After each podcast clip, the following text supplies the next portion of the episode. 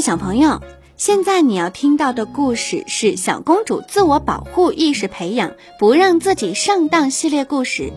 这个故事的名字叫《你骗人》，编著巩芳芳，绘画梁希曼，由吉林美术出版社出版。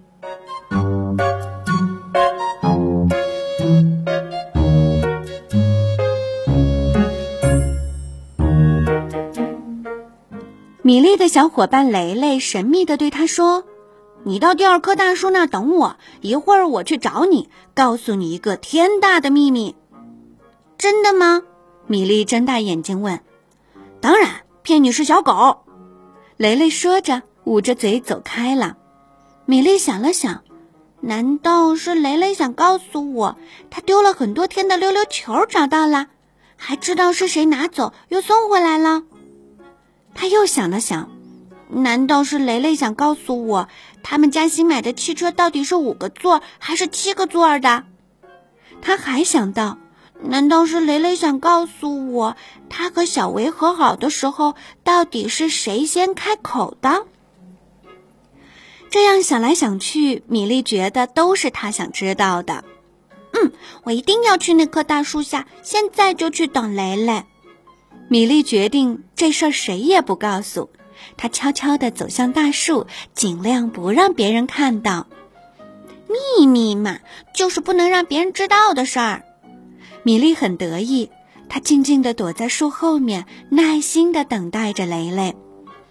等啊等啊，米莉听到了上课铃声，可她还在坚持等，因为雷雷说了要来的。米莉有些着急。雷雷怎么还不来呀？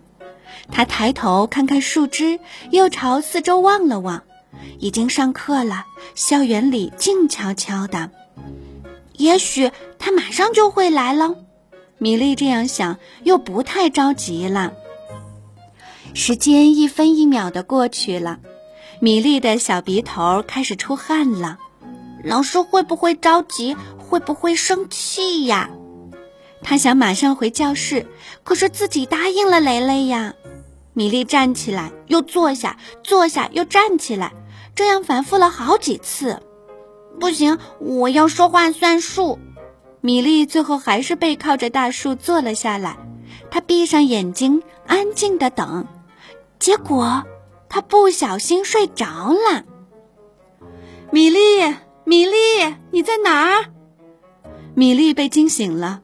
他从树后伸出头，看到同学们和老师都在四下里找他，还在焦急地呼唤他。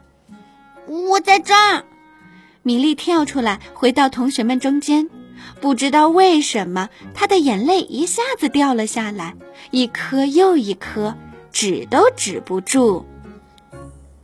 一进教室，米莉就指着雷雷说：“你骗人！”雷雷红着脸道歉。对不起，我只是想逗你玩，谁知道你真的。老师和同学们都说雷雷这样做太不应该了。老师对雷雷说：“以后不许再骗人喽。”